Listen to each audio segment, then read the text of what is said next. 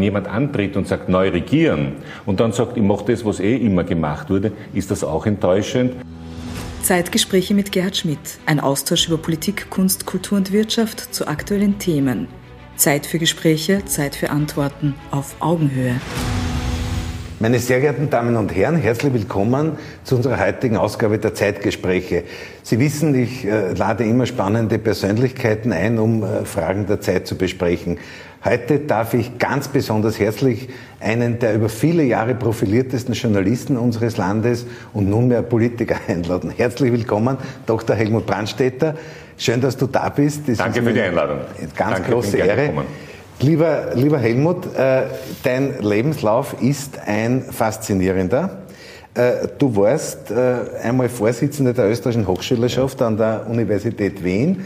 Äh, du bist äh, Journalist, glaube ich, wenn meine Aufzeichnungen stimmen, seit 1982, warst äh, beim ORF viele, viele Jahre, warst beim, beim Nachrichtensender NTV, bei Puls TV, warst bei der BBC und bist dann von 2010 bis 2019 Chefredakteur und Herausgeber der Tageszeitung Kurier gewesen. Studiert hast du an der, an der berühmten John Hopkins University in, mhm. in, in Bologna. Das ist ja auch sozusagen ein, ein Zentrum des politischen Recruitings. Und äh, dann Rechtswissenschaften an der Universität Wien. Und was mich mhm. natürlich besonders freut, äh, deine Schulzeit hast du in meinem Wahlkreis und Heimatbezirk Hitzing absolviert. Äh, schön, dass du heute bei uns bist. Du hast auch eine äh, viel, große Zahl an Publikationen herausgebracht, über die wir uns heute äh, noch, noch unterhalten werden.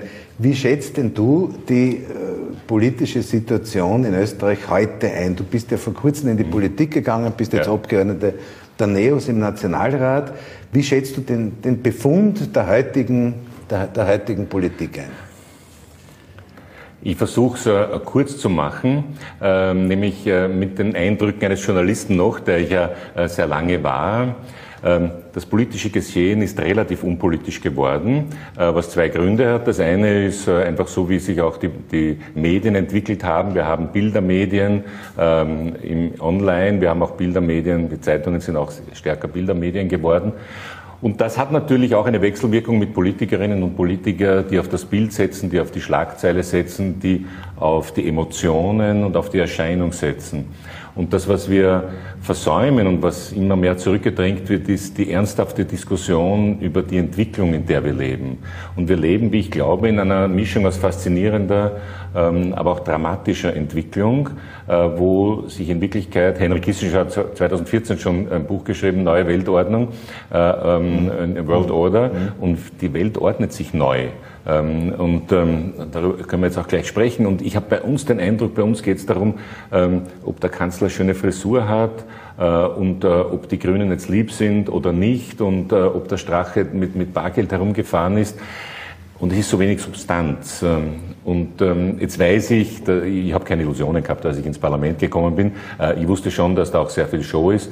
Aber Vielleicht ist das der Befund eines, eines schon älteren Mannes. Nein. Ich habe das Gefühl gehabt, dass früher manchmal ernsthafter, intensiver äh, diskutiert wurde und auch näher an der Sache, als das heute ist. Und das ist ein Problem und das wird uns weiter in Probleme führen. Wenn wir wirklich auf der oberflächlichen Ebene bleiben, werden wir auch nicht gestalten können, was wir jetzt in Europa gestalten müssen, mhm. wo, glaube ich, wir als Österreicher auch mhm. sehr gefragt sind. Schau, ich, meine, ich, ich, mache diese Sendung auch in meiner Rolle als SPÖ-Bildungsvorsitzender, ja. Bundesbildungsvorsitzender. Ja.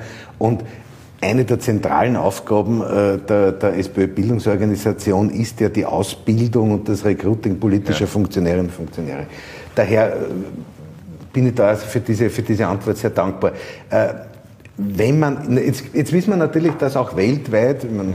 wir können ja ganz offen reden, es gibt auch einen amerikanischen Präsidenten, ja. den ich in diese, in diese Reihe stellen würde, wenn es heute Menschen gibt, die sozusagen das Produkt ihrer Beratungsumgebung sind, die, die sozusagen das Produkt ihrer Marketingberater sind und die Politik sozusagen auf einer Fiktion, nämlich der Fiktion, dass man etwas Bestimmtes weiß, aufbaut, aber es ist nur eine Fiktion. Kann man diesen Bluff äh, lange Zeit durchstellen? Das ist eine gute Frage und die Frage ist, wie, wie lang das geht. Aber was, was mir so wesentlich wäre, ist aufmerksam zu machen, und ich sage das vor allem, wenn ich mit jungen Leuten rede. Äh, ich sage immer, also ich bin 1955 geboren und ich habe zu Freiheit, Demokratie und Menschenrechten im Prinzip nichts beigetragen, sondern ich wurde in ein Land hineingeboren, äh, knapp, ja, also im April geboren, im Mai ist der Staatsvertrag gekommen, mhm, mhm. ähm, äh, das alle Voraussetzungen gehabt hat, äh, so ein wunderbares Land mit so viel Wohlstand zu werden mhm. wie Österreich. Mhm. Wir, also meine Generation, hat nichts mehr dazu beigetragen. Aber wir haben von den Eltern und Großeltern oder auch ähm, äh, von Menschen, die im KZ waren, die vertrieben waren, haben wir sehr viele persönliche Geschichten noch gehört. Und wenn ich diese Geschichten höre, hat mich das immer wieder zu dem Punkt gebracht, wo ich sage, es ist nicht selbstverständlich. Es ist nicht selbstverständlich, dass wir in zehn Jahren noch in einer Demokratie leben. Ähm, die Ungarn sind für mich ein, total spannendes Beispiel, wo ein Land sozusagen ähm, schon 56 versucht hat, äh, gegen die Sowjetdiktatur vorzugehen. Sie ist gescheitert. Mhm. Dann gab es sowas wie Gulasch-Kommunismus, es gab immer ja. mehr Freiheit. Dann gab es endlich die wirkliche Freiheit nach 1989. Und dieses Land geht auch zu dem, was jetzt dort heißt, illiberalen Demokratie zurück. Das heißt, selbst ein Volk, das sich sozusagen selbst befreit hat, läuft Gefahr, diese Freiheit wieder zu verlieren. Wir also haben zur Freiheit nichts beigetragen. Wir wissen gar nicht, wie es sich anfühlt, unfrei zu leben. Und auf das möchte ich immer wieder aufmerksam machen. Es ist nicht selbstverständlich. Wir müssen dafür kämpfen, ja. wir müssen dafür streiten und wir müssen auch in der Politik diskutieren, welche Maßnahmen möglicherweise uns ein Stück Freiheit kosten könnten. Der, der Bruno Kreisky äh, hat immer wieder strapaziert einen, ein Zitat, wo er gesagt hat, ich glaube, er hat sich, er hat sich da bezogen auf den französischen äh, Politiker und Philosophen Heriot, der gesagt hat, um die Demokratie zu sichern, muss man sie ununterbrochen in Bewegung genau. und lebendig ja. halten. Ja. Und äh, das ist die Frage, ob wir da genug tun. Glaube, auch im so, internationalen Zusammenhang. Ja, aber ich habe sehr lange in Deutschland gelebt und habe auch jetzt in der Covid-Krise die deutsche Diskussion beobachtet mhm. und dort habe ich Fernsehsendungen verfolgt, wo nicht nur liberale Politikerinnen und Politiker, sondern von allen Parteien eigentlich, mhm. auch Sozialdemokraten, Christdemokraten gesagt haben, auch die, die Angela Merkel hat sie gesagt, da wird gerade Freiheit eingeschränkt. Wir müssen aufpassen, mhm. muss das mhm. wirklich sein? Wir müssen aufpassen, dass wir nicht zu viel einschränken, dass wir wieder zurück zur Freiheit kommen. Und bei uns ist auf einmal das Wort von der neuen Normalität äh, aufgetaucht. Ich will keine neue Normalität. Ich möchte 100% Freiheit, möchte 100% äh, Demokratie, 100% Rechtsstaat, so wie wir es vorher hatten. Bei allem Verständnis, dass man in einer Gesundheitskrise bewusst auch ein Stück Freiheit einschränkt, aber darüber reden muss. Und das tun wir zu wenig. Wir reden zu wenig darüber, wo wir zum Beispiel Freiheit eingeschränkt haben und wie wir wieder zu unserer Freiheit kommen, aber auch wie die demokratische Auseinandersetzung läuft. Und ähm, wenn man, also früher, ich meine, wie gesagt, ich beobachte Politik schon lange und ich weiß, dass ein Unterschied ist zwischen dem, was sich im Nationalrat im Plenum abspielt und was in den Ausschüssen sich abspielt. Aber leider ist es auch dort so, dass wenn du mit einem Vorschlag kommst, du weißt, du wirst auf jeden Fall niedergestimmt. Und äh, ähm, das letzte Mal im Finanzausschuss, wir haben wirklich über Maßnahmen jetzt diskutiert, wie einzelne Wirtschaftszweige aus der Krise kommen können. Und da war also jetzt die Senkung der Mehrwertsteuer äh, für Gastronomie etc. Warum nicht für Hotels? Der Finanzminister hört sich nicht einmal an, sagt, wir haben das entschieden, aus Ende. Also auch diese Auseinandersetzung, vielleicht hat einer das bessere Argument und setzen wir das Bessere um, das gibt es in der Form leider gar nicht. Aber da gibt es ja, glaube ich, im Moment ein Problem mit Erinnerungsvermögen. Ne? Naja, das ist natürlich ja. das Nächste und das hat aber schon, und das äh, darf man nicht unterschätzen, ich glaube, dass das sehr viele Leute jetzt mitbekommen haben und sagen, das kann ja nicht sein, dass ein junger Mensch, der sehr viel gemacht hat, sich nicht erinnert. Wobei ich bei diesem Ausschuss besonders spannend auch gefunden habe, äh, dass äh, Sebastian Kurz gesagt hat, naja, wir haben ja nur weitergemacht, was immer der Fall war. Und jetzt wissen wir beide, beide. Natürlich äh, war dann oft die Frage, ist er schwarzer, ist er roter? Und es ging natürlich sehr oft ums Parteibuch und nicht um das, was jemand kann. Ja? Also kennen muss jemand und muss nichts können. Wir wissen, dass es immer so war. Nur wenn jemand antritt und sagt, neu regieren und dann sagt, ich mache das, was eh immer gemacht wurde, ist das auch enttäuschend. Und das, glaube ich, äh, hat in dieser Woche vielleicht sogar mehr Leute enttäuscht, dass er sagt, na, ich übernehme das Alte als das mangelnde Erinnerungsvermögen. Aber ist, ist jetzt schwierig, das als ein politisches Programm zu interpretieren. Natürlich, ja. ja. Das, stimmt schon, aber, aber auch da hat sich ja was verändert und äh, äh Österreich ist ja viel offener geworden. Ja? Und natürlich ist es richtig, in verschiedenen Funktionen auch äh, Leute aus dem Ausland zu holen, wenn sie besser sind, dass wir uns auch diesem Wettbewerb stellen. Und da kann man nicht äh, zurück in die 50er, 60er Jahre, wo wir wissen, dass also, das oft so war. Wobei man sagen muss, äh, bei aller Kritik, natürlich haben sich die Parteien, glaube ich, damals schon noch mehr auch bemüht, dass das dann jemand, er muss zwar ein Schwarzer sein, er muss es können, oder muss er roter sein, er muss was können, was auch nicht immer der Fall war. Ich habe das Gefühl oft gehabt, dass das Bemühen größer war, während diesmal, ich sage immer, also gerade was Kurz betrifft, da geht es jetzt wirklich nur mehr um die Partie und nicht die Partei. Weil ja auch viele in der ÖVP enttäuscht sind, wenn du nicht bei der Partie dabei bist, dann wirst du da nicht. ich glaube, das ist vor allem auch innerhalb der ÖVP ein großes Problem. Das ist ein Riesenthema, ja, ja, ja, natürlich. Ja. Also äh, intern ist ein Thema, aber es, es, gibt wenige, die sich sagen trauen, weil natürlich die Abhängigkeiten auch da sind. Aber da komme ich wieder mit meinem, mit meinem Freiheitswunsch äh, eigentlich von Kind auf. Ich bin ja mit zehn Jahren von zu Hause weggegangen, weil ich gedacht habe, im Internat habe ich mehr Freiheit, was dann nicht der Fall war. Da bin ich wieder zurückgegangen, ähm, was, ich, was, mir, was ich auch durfte. Aber, aber ich bin irgendwie so aufgewachsen, dass ich, dass ich mich selber verwirklichen will und dass ich das machen will, was mir richtig vorkommt. Deswegen bin ich auch vom ORF weggegangen, nach Deutschland gegangen, dort wieder weggegangen. Und das kann ich nur allen wünschen, dass sie, dass sie auch den Mut haben, das zu machen. Manchmal habe ich das Gefühl, dass wir ein bisschen in einer mutlosen Gesellschaft ja. leben. Also Zivilcourage ist, ist, ganz, ganz wichtig. Aber es ist ja ein bisschen eine kuriose Situation, wenn also ein Politiker einen Journalisten interviewt, ja. weil es normal ja umgekehrt. Jetzt tun genau. wir uns ein bisschen leichter, du bist in die, genau. in die Politik gegangen. Ja. Äh, aber die Frage ist, die Frage für mich als gelernten Politikwissenschaftler ist natürlich schon eine spannende. Du hast jetzt über die Politik, über die, die das parlamentarische System und so mhm. weiter gesprochen. Und in der Politikwissenschaft sieht man ja auch, dass gerade in, in demokratischen Systemen den Medien eine ganz bestimmte ja. Rolle zukommt. Ja. Heinz Fischer hat das einmal als die vierte Macht im Staat ja. und so weiter gesagt. Und jetzt äh, denke ich mir, dass vieles, was man Ausbildung, Qualifikation für die Politik mhm. äh, äh, sagt, dass das natürlich auch für die Medien eine gewisse Berechtigung hat. Wie siehst denn du den Journalismus heute in Österreich? Ich zitiere gerne den Thomas Jefferson, äh, der gesagt hat, wenn er wählen müsste, in einem Land zu leben mit einer Regierung und ohne Medien, ich glaube, er hat gesagt Presse wahrscheinlich, oder in einem Land mit Presse, aber ohne Regierung, würde er zweiteres vorziehen. Also er möchte nicht ja. in einem Land leben, wo es zwar Regierung gibt, aber keine Kontrolle äh, durch Medien. Und mir ist das Wort Kontrolle lieber als, als vierte ja. Macht oder, oder vierte ja. Gewalt. Okay. Ähm, jetzt, da ich das jetzt auch schon länger verfolge, also mein, ähm, äh, wie gesagt, 55 geboren und äh, von klein auf sicher, seit ich acht oder zehn Jahre bin, regelmäßig Zeitung gelesen. Äh, mein Vater hat immer alle Zeitungen am Abend von der Arbeiterzeitung bis zum Volksblatt wirklich alle nach Hause gebracht und ich mhm. konnte mir mhm. äh, da ein Bild machen. Mir ist übrigens damals, ich wollte damals nicht Journalist, weil man dachte, wie kann das sein, dass derselbe Sachverhalt in unterschiedlichen Zeitungen völlig unterschiedlich geschildert wird. Und ich habe mich auch gefragt, ist es wirklich so, wenn das Volksblatt schreibt, die Schwarzen haben immer recht, kann das sein? Und die Arbeiterzeitung schreibt, die Roten haben immer recht. Irgendwas stimmt da nicht. Dass das Politiker sagen, verstehe ich, ja, aber dass es Journalisten auch sagen, verstehe ich nicht. Was sich verändert hat, und das habe ich beobachtet, wie gesagt, über die Jahrzehnte inzwischen, also ähm, außer Josef Klaus haben alle Bundeskanzler dieses Landes auf den ORF zugegriffen, auf mehr oder weniger unanständige Weise. Klaus hat unter dem Druck des Sportisch-Volksbegehrens ähm, ein, ähm, ein neues ORF-Gesetz gemacht und hat dann, da war der ORF eine Zeit lang unabhängig. Auch Bruno Kreisky hat dort eingegriffen und alle nach ihm haben es auch, wie gesagt, mehr oder weniger unanständig. Aber äh, vor allem unter Gerd Bach, aber auch unter den anderen Generalintendanten haben wir dort gelernt, was Journalismus ist. Ja? Und dass Journalismus eben die Darstellung von Fakten ist und dass man das auch kommentieren kann, dass man das aber auseinanderhalten muss was uns äh, Hugo Bortisch beigebracht hat, du kannst nicht die Wahrheit finden, aber du musst sie immer suchen. Vielleicht findest du sie auch manchmal, aber das Wichtige ist, dass du erklärst, wie du die Wahrheit suchst.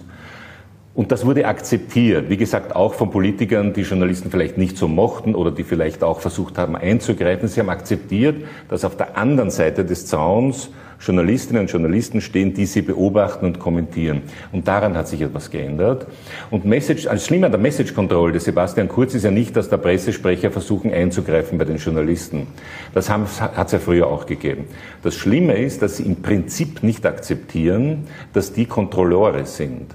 Sie akzeptieren das Prinzip nicht, dass Politik von Medien kontrolliert werden muss, sondern für sie sind Medien Transmissionsriemen, könnte man sagen, äh, der eigenen Meinung und die muss und des eigenen Bildes. Es ist ja kein Zufall, dass Sebastian Kurz immer Fotografen und Kameraleute um sich hat, die nur die guten Bilder transportieren. Und jetzt sind wir beim wesentlichen Punkt, nämlich die, das Missverhältnis zwischen Geld und Macht der Politik gegen Geld und Macht der Medien hat sich so verändert, weil die Medien sich nicht mehr leisten können, einen eigenen Fotografen mitzuschicken. Der Bundeskanzler aber kann sich's leisten. Er hat 59 Pressesprecher, eine starke innenpolitische Redaktion hat vielleicht noch zehn Leute. Mhm. Das heißt, das Missverhältnis von immer mehr Kontrolloren, zu, äh, Kontrollierten zu immer mehr, die kontrollieren sollten, das ist das, was, was äh, im Moment Politik und Medien beschädigt.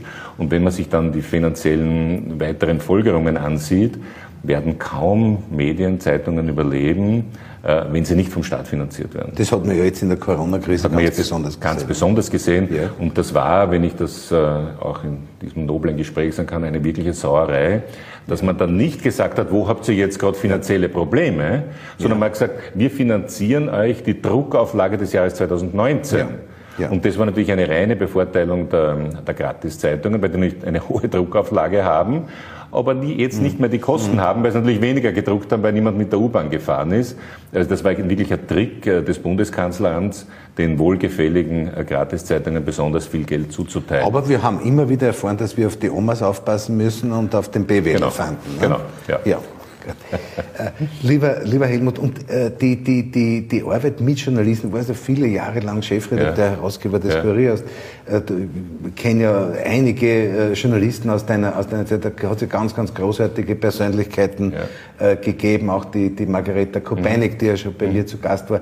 Äh, aber wenn du heute so ein bisschen auf die jungen Journalisten schaust, wird da genug getan, um ihnen eine profunde Ausbildung für diesen Job zu geben? Das ist ein interessanter Punkt. Ich glaube, dass die Ausbildung im Prinzip besser geworden ist. Es hat ja früher, also die Generation Hugo Bortisch war etwas anderes, weil oder Thomas mhm. Korhe und so mhm. weiter, mhm. die sind nach dem Krieg nach Amerika und haben dort eine wirklich ja. sehr gute Ausbildung bekommen. Zu meiner Zeit war das gar nicht so toll. Wir haben im ORF eine sehr gute, wenn man mal im ORF war, hat man eine gute Ausbildung bekommen. Aber das, was in Deutschland äh, es schon lange gibt und bei uns seit noch nicht so lange, also auch Fachhochschulen für Journalismus, äh, das ist gar noch nicht, äh, gibt es bei uns noch nicht so lange. Das heißt, die Ausbildung ist eher besser geworden, aber ähm, wie soll ich das sagen? Äh, ich will niemanden beleidigen.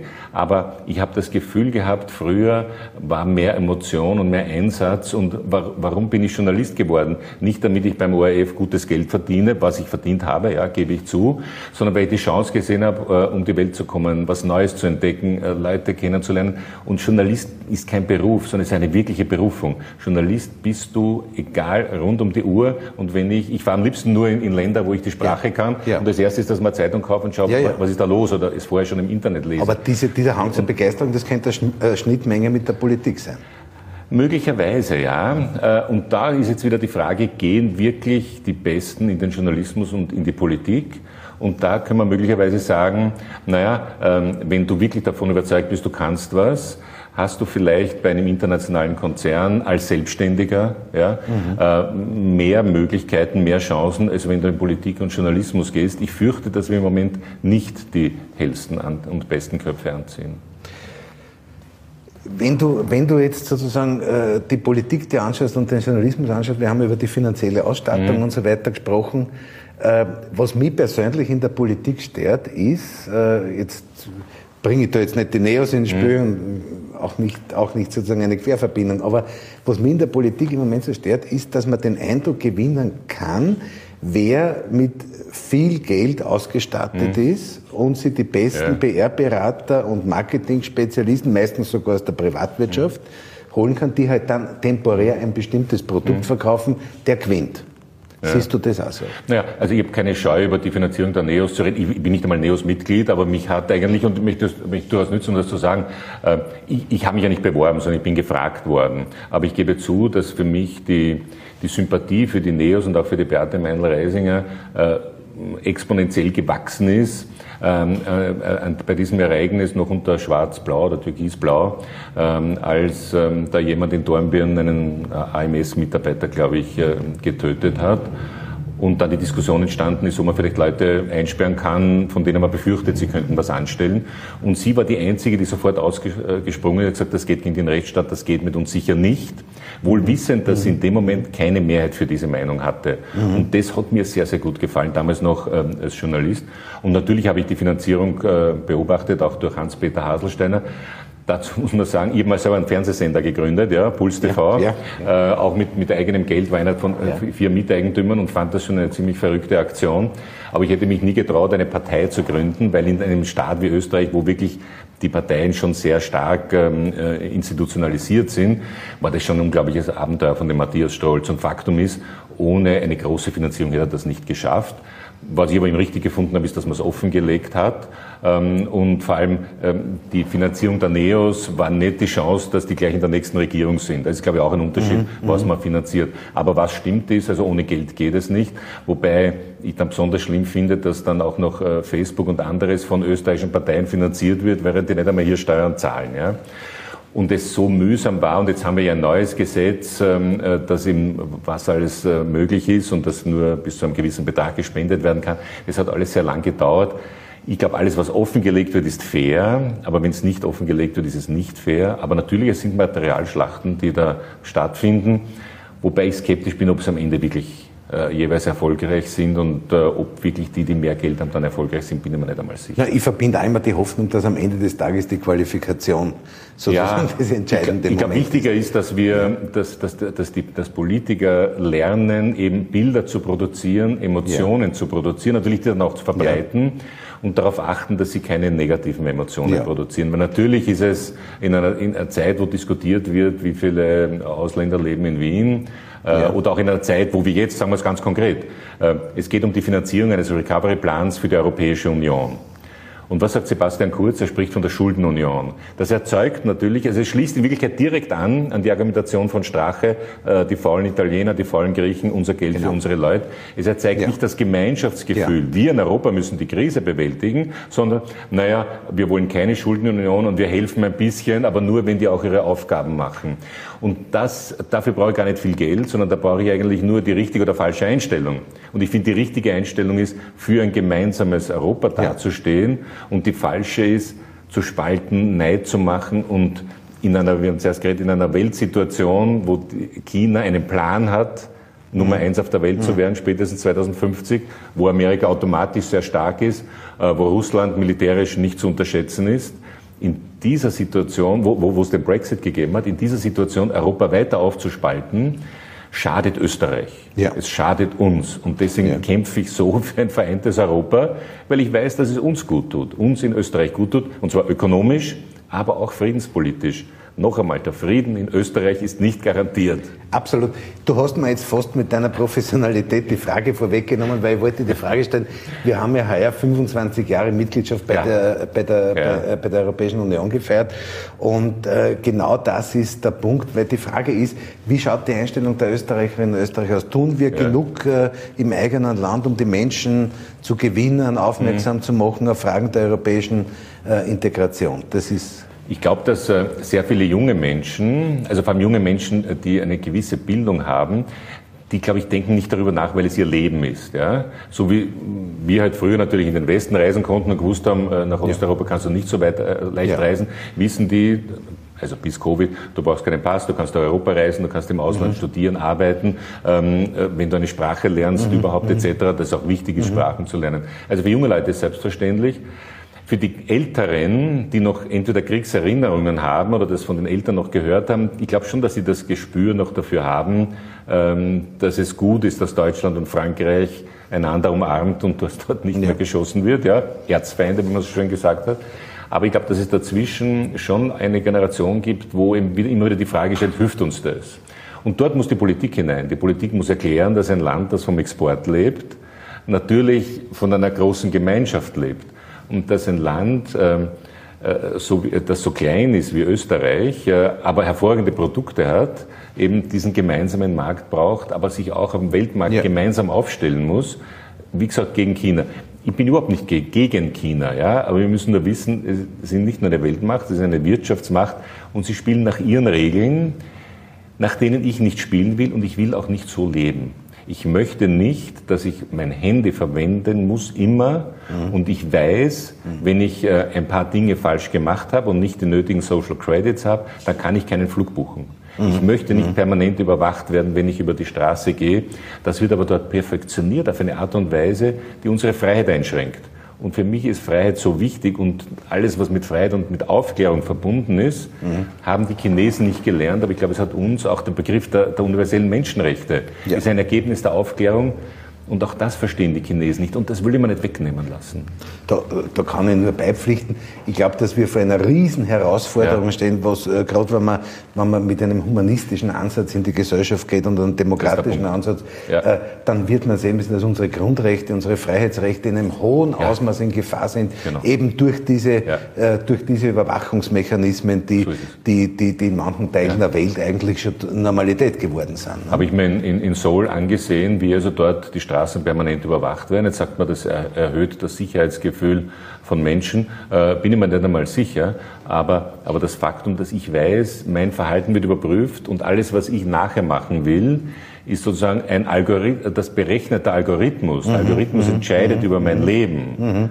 Mhm. Äh, und der Algorithmus noch dazu mit einer diktatorischen Partei, das ist eine Aber schreckliche da, da, Da kommen wir ja gleich wieder an den Beginn des Gesprächs zurück, weil es ganz, ganz wichtig, um diese Fragen auch in ihrer Bedeutung zu erfassen, ist schon eine gewisse, eine gewisse Grundausrichtung, eine gewisse Grundbildung ja. auch der, der Politikerinnen und Politiker notwendig. Und drüber reden. Und, und drüber, drüber reden. Immer das, drüber reden, das, ja. das geht mir ab, ja. dass wir, glaube ich, zu wenig darüber reden, dass wir zu viel als selbstverständlich annehmen und zu wenig darüber reden, was alles gefährdet ist und auch uns nicht daran gewöhnen sollen, dass es gut ist, wenn, also, aber das wissen wir auch schon seit den letzten Jahrzehnten, also es gab immer wieder die Umfragen, äh, wünschen Sie sich einen guten Diktator?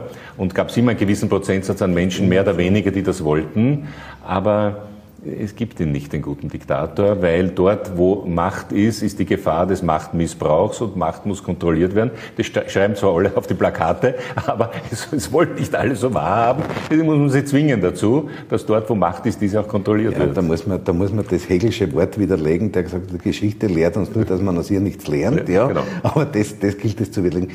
Äh, wir haben heuer auch 75 Jahre Zweite ja. Republik äh, gefeiert. Du hast äh, Europa angesprochen. Ja. Wenn man diese 75 Jahre vor 1945 rechnet, ja. hat man drei, drei blutige Kriege genau. im Herzen Europas gehabt. Wir haben jetzt bei allen Nachteilen, die die Union hat und allen Schwierigkeiten, mhm. es ist das, glaube ich, größte und bedeutendste Friedensprojekt der europäischen Geschichte. Jetzt meine Frage sozusagen zu 75 Jahre Zweite Republik. Äh, wenn du, wenn du heute sozusagen eine Botschaft für die nächsten Jahre äh, ans Parlament, an die Regierung, an die Öffentlichkeit richten müsstest, was wären die größten Themen, die wichtigsten ja. Themen deiner Meinung nach in den nächsten Jahren sein? Ähm, aber vielleicht nur eine Bemerkung, weil ich, das mir jetzt, ja. weil ich ein Buch über Europa jetzt ja. geschrieben habe und ich bin draufgekommen, ja. als die Siedlung in Europa begonnen hat, ja, 7000 vor Christus mehr oder weniger, ähm, damals haben die Leute schon begonnen, sich auch gleichzeitig die Schädel einzuschlagen. Äh, es gibt Funde, äh, Schädelfunde und Knochenfunde ja. aus dieser Zeit. Und seither hat es immer Krieg gegeben, außer in den letzten 75 Jahren in Westeuropa. Bekanntlich hat es das am Balkan ja auch gegeben. Das heißt, ähm, wir wissen, dass in Europa immer Krieg geführt wurde, außer in der Zeit, wo man sich zusammengeschlossen hat und gesagt, das wollen wir nicht mehr, weil wir aus der Vergangenheit gelernt haben.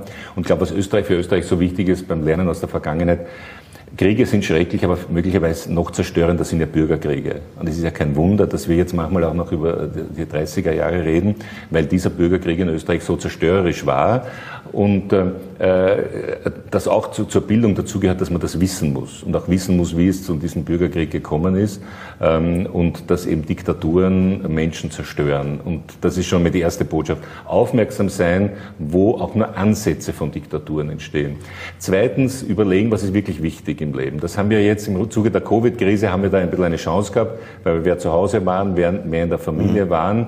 Ähm, wir haben vor der Covid-Krise mehr über die Umwelt gesprochen, als wir es jetzt tun. Ich glaube, zu dem müssen wir zurückkehren, dass wir einfach die, äh, die Grundlagen unseres Lebens nicht zerstören dürfen. Ich beim letzten Buch, das ich geschrieben habe, hat mir der Erhard Bussig ein Vorwort geschrieben und in seinem Vorwort kommt vor das Wort Verzicht. Also müssen wir nicht auch überlegen, ja, schreibt der, der, der alte Christdemokrat Bussek, müssen wir nicht auch manchmal überlegen, ob wir nicht auf etwas verzichten können. Und da sind wir, glaube ich, jetzt beim entscheidenden Punkt, wie soll denn unser Gesellschaftsmodell aussehen? Wir wollen Wohlstand für alle. Wir wollen, dass alle Menschen zufrieden leben können und von dem, was sie mhm. arbeiten, mhm. auch leben können. Und diejenigen, die nicht können, aus welchen Gründen auch immer, das wird ja auch versorgen. Das ist, glaube ich, so, da sind sich hoffentlich alle Parteien einmal darüber einig. Wie wir das erreichen, ist man dann nicht mehr einig. Aber dass das nicht selbstverständlich ist, ich glaube, darüber müssen wir reden. Und dass wir gleichzeitig unsere Umwelt nicht zerstören dürfen und dass das möglicherweise da und dort mit einem Stück Verzicht zusammenhängt. Ähm, da sind andere Gesellschaften schon weiter. Also ich weiß, in, in Schweden, äh, wenn dort äh, gut verdienende Menschen zum Abendessen zusammenkommen, würde keiner sagen, er möchte zu Weihnachten ähm, in die Südsee fliegen, weil da gibt es schon so eine Art Flight-Shaming mhm. das, das, ist eigentlich nicht in Ordnung. Ja? Ähm, da jeder darüber nachdenken, was, was kann ich eigentlich, wo kann ich verzichten, ohne dass ich äh, anderen weh oder ohne auch, dass ich generell die Volkswirtschaft schade, weil wir wollen auch wieder Wachstum haben. Und wie erreichen wir dieses grüne Wachstum, ja, sozusagen die Traumvorstellung, das glaube ich sollte eine zentrale Aber Wachstum Diskussion nicht um jeden sein. Preis, das wird auch Gerhard Busse gemeint Wachstum haben. nicht um jeden, das ist das, was, ja. was er gemeint hat. Ja. Und äh, eigentlich sollten wir da auch seit Jahrzehnten reden wir darüber, dass es Wachstum nicht um jeden Preis geben sollte. Aber wir tun uns auch schwer, das jetzt umzusetzen. Ja, ja. Sag Helmut, du hast viele äh, Bücher geschrieben, du hast äh, Hör mir ja. zu aus 2008, So kann Europa gelingen, das war äh, Gesprächsreihe mit, Margareta, mit, ja. Margareta, also mit Margareta Kopeinig und äh, äh, hast Gespräche mit Werner Feimann, Sigmar. Gabriel, Federica Mogherini, äh, Brandstätter versus Brandstätter, ja, sehr spannend. Das war ein schönes Gespräch, weil ich mit dem Wolfgang ja. Brandstätter, der inzwischen ja. Verfassungsrichter ist, äh, ja. seit Uni-Zeiten befreundet äh, bin. Und da war ich noch Journalist, er nicht mehr Politiker. Und so beginnt das auch, du bist nicht mehr Politiker, ist es schlimm, auf die Macht zu verzichten. Und er hat sehr ehrlich und sehr entspannt gesagt, nein, ich bin heute mit dem, mit dem Zug hergefahren und mir geht's bestens. Und wir haben da sehr viel von unserer Vergangenheit auch aufgearbeitet. Und deine, deine ganz besondere Zuneigung zu Kurz und Kickel, Kurz und Kickel ja, das habe ich. In dem Buch 2019. ja. Ja, das hat, er hat besonders ja. viel verkauft. Und ich muss sagen, manchmal lese ich jetzt noch nach und es ist erschreckend aktuell. Es ist ja. deswegen erschreckend aktuell, weil ich eigentlich äh, kurz unterschätzt habe, muss ich sagen. Äh, ich habe gedacht, dass dieser Wunsch, äh, Österreich mehr zu einer autoritären Gesellschaft zu machen, stärker von Kickl ausgegangen ist. Mhm. Ist es wahrscheinlich mhm. auch. Mhm. Aber Kurz hat nicht nur mitgemacht, um Kickl eine Freude zu machen, sondern ich glaube, je mehr das funktioniert hat, umso mehr hat das auch zu seinem Weltbild entwickelt. Ich glaube nicht, dass er ein grundsätzliches Weltbild hat, auch kein autoritäres, aber er hat gemerkt und hat, glaube ich, ich fürchte, auch in den letzten Monaten in der Covid-Krise gemerkt, dass autoritäres Vorgehen, wenn man es richtig macht, einem äh, politischen Anführer helfen kann. Und das halte ich wirklich für ein Problem. Ja, die Frage ist natürlich, ob bei ihm die Lernphase bereits abgeschlossen ist. Naja, da kann man hoffen, dass, äh, dass das nicht ja. der Fall ist. Natürlich ja. ähm, äh, ist, ist er ein sehr junger Bundeskanzler. Ich würde ihm raten, wenn er würde er mich fragen, äh, doch mehr mit, ich glaube, dass er zu wenig mit erfahrenen Leuten zusammensitzt und auch zu wenig diese historischen Zusammenhänge versteht, äh, dass aus perfekten, wunderbaren Gesellschaften in relativ kurzer Zeit, wenn ein paar Dinge schiefgehen, ähm, schreckliche Gesellschaften werden kann. Ohne, ohne Theorie jetzt in der Politik nicht gehen. Wird es nicht ja. gehen. Ja. Äh, du bringst demnächst ein neues Buch raus? Ja, ich habe ich hab jetzt geschrieben, ähm, ich wollte eigentlich beschreiben meine Erinnerungen an das Jahr 89, 90 und was ich seit, also weil ich mit, Hel mit Helmut Kohl damals in Warschau war, mhm. äh, im November 89, als die Mauer gefallen ist und dann natürlich auch mit ihm viele Reisen gemacht habe ähm, und, und die deutsche Wiedervereinigung verfolgt habe, aber natürlich und vorher in der DDR war. Das heißt, ja, ich habe also ja. Kommunismus in verschiedenen Ländern, ja. äh, in Russland, Ungarn etc. erlebt und äh, wollte eigentlich darüber schreiben, wie kann es sein, dass jetzt wieder Gesellschaften, die sich eben befreit haben oder befreit wurden, wieder zu autoritären Gesellschaften zurückentwickeln und wo geht das hin? Und dann ist Covid passiert und jetzt habe ich das ähm, äh, umgeändert, weil ich wirklich in einem Satz die These aufstelle, wenn wir jetzt nicht ein paar Dinge sehr, sehr richtig machen in den nächsten ein, zwei Jahren, besteht die Gefahr, dass dieses Europa, diese Europäische Union zerbröselt. Es wird keine Explosion geben, aber es wird zerbröseln, es wird ausfransen und es wird äh, vor allem, glaube ich, für die kleineren Länder ganz schlimm werden, wenn wir nicht dieses, dieses gemeinsame Europa haben. Ähm, es gibt auch gute Gründe, warum wir nicht ein übermächtiges Deutschland in Europa haben wollen. Auch das ist ja historisch leicht zu belegen. Ähm, und deswegen ist mir wichtig, dass wir in den nächsten Jahren etwas, also in Europa wirklich alles richtig machen. Und das heißt, eine Gemeinschaft aufzubauen, auch eine emotionale Gemeinschaft.